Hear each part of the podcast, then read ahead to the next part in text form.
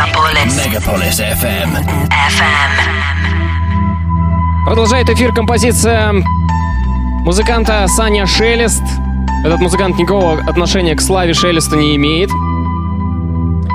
Саня Шелест и композиция, которая называется Horizon. Живет он э, в Радужном, во Владимирской области. Зовут его на самом деле Александр Горбатюк. Начал писать музыку он еще в 2002 году, с тех пор э, вот пришел в итоге к тому, что вы слышите в данный момент.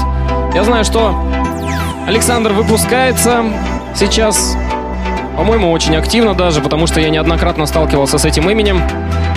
Лично мы с ним не знакомы, но за его творчеством обязательно буду следить, и периодически будут его композиции звучать у нас в программе.